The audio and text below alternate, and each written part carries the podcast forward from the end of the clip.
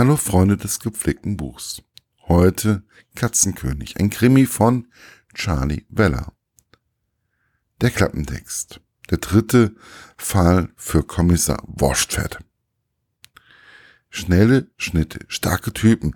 Wieder einmal echtes Krimi-Kino auf Papier aus Hessen. Am Rande des Gießener Güterbahnhofs wird ein herrenloser Koffer gefunden. Als man ihn öffnet, kommt etwas Schreckliches ans Tageslicht. Ein männlicher Torso. Wer war der Tote und warum wurde er so zugerichtet? Der einzige Hinweis scheint zunächst ein mit Knasttinte aufgetragenes Tattoo auf der Schulter des verstümmelten Körpers zu sein.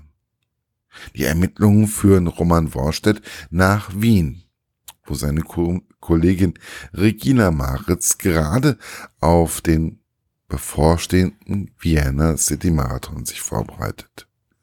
Zwischen heurigen Schmäh und Prateridylle kämpft Kommissar Piefke Wurstfett sich durch ein Gewirr von bizarren Ereignissen und kommt Schritt für Schritt einem teuflischen Verbrechen auf die Spur.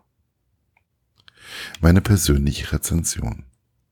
Kommissar Worstedt wird international. Sprich, er ermittelt über die Grenzen von Gießen oder besser gesagt Deutschland hinweg und stelle sich einfach einmal eine gefühlte Kleinstadt. Ja, wir sind, wir haben mittlerweile 90.000 Einwohner in Gießen, aber hm, ja, es ist wie eine Stadt mit Dorfcharakter. So wird es teilweise von uns Einheimischen gesehen. Wie es Gießen nun mal ist vor, wo man an einem einsamen Ort ein Koffer gefunden, ein Koffer gefunden wird, in dem man dann auch noch der Torso eines Menschen gefunden wird.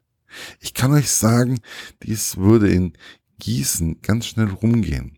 So schnell erscheint die Gießener Allgemeine oder der Anzeiger, den es noch gibt, nicht. Ich will ja keine Schleichwerbung machen, deswegen habe ich beide Zeitungen genannt und beide Zeitungen haben ihren Wert. Noch immer. Nun haben wir eigentlich zwei Fälle. Zum einen der Torso und zum anderen der tote Hund von Worstedts Chef, der sich in der Wissegaue vergiftet hat. Dazu muss man sagen, das ist wirklich in Gießen schon mehrfach passiert, dass in dem Bereich Gift ausgestreut wurde. Also aufpassen, was die Hunde so zu sich nehmen. Charlie Weller ist da hautnah am Geschehen. Kommen wir nun zum Hauptfall, den, den unser allseits beliebter Worstedt ermittelt. Er vermutet als erster, dass in dem Koffer keine Bombe ist. Und dies bestätigt sich auch sehr rasch. Auch schafft er es relativ schnell, aber logisch, die Verbindung nach Wien zu ziehen, wo er zufällig einen anderen Gießener trifft. Im Übrigen, ich habe es auch schon erlebt, dass ich in der einsamsten, auf der einsamsten Bahnstation Schottlands in Gießener Bekannten getroffen habe. Nur mal so. Seine Kollegin Regina Maritz ist gerade mit ihrem Freund Guido in Wien, wo sie sich auf den dortigen Marathon vorbereitet. Die beiden haben keine Lust darauf, Borstedt zu helfen.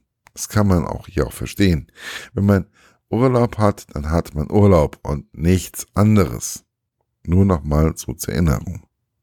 Worstedt kommt auch in Wien von einer schrägen Situation in die nächste. Es bleibt, er bleibt allen immer im Gedächtnis. Mag es daran liegen, dass er mitten beim Friseurtermin zu dem Kofferfund gerufen wird, und mit dem halben Haarschnitt so aussieht, als wäre er unter dem Rasenmäher geraten oder daran, dass er einiges an Wein verträgt. Kommen wir nun zum Fazit. Bevor ich irgendetwas verrate, irgendwie habe ich das Gefühl, dass Washed Fat langsam erwachsen wird. Gut, es geht weniger um Gießen in diesem Band.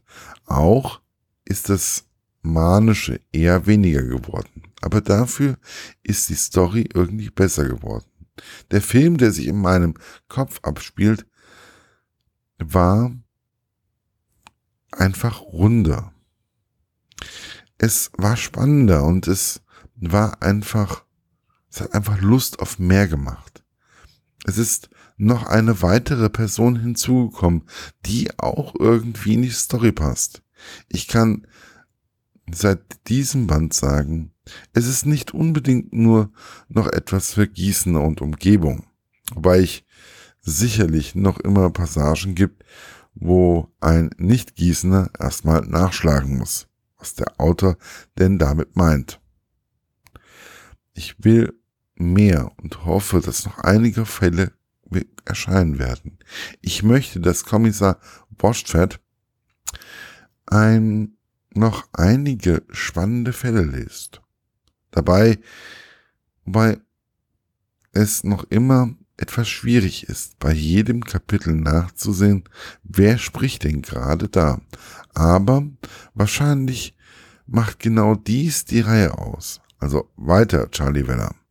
Die Welt braucht noch ein paar solcher lustiger und spannender Krimis. Erschienen ist das Buch 2016 im KBV Verlag und kann immer noch für 10,95 Euro käuflich erworben werden. Ich wünsche euch viel Spaß beim Lesen.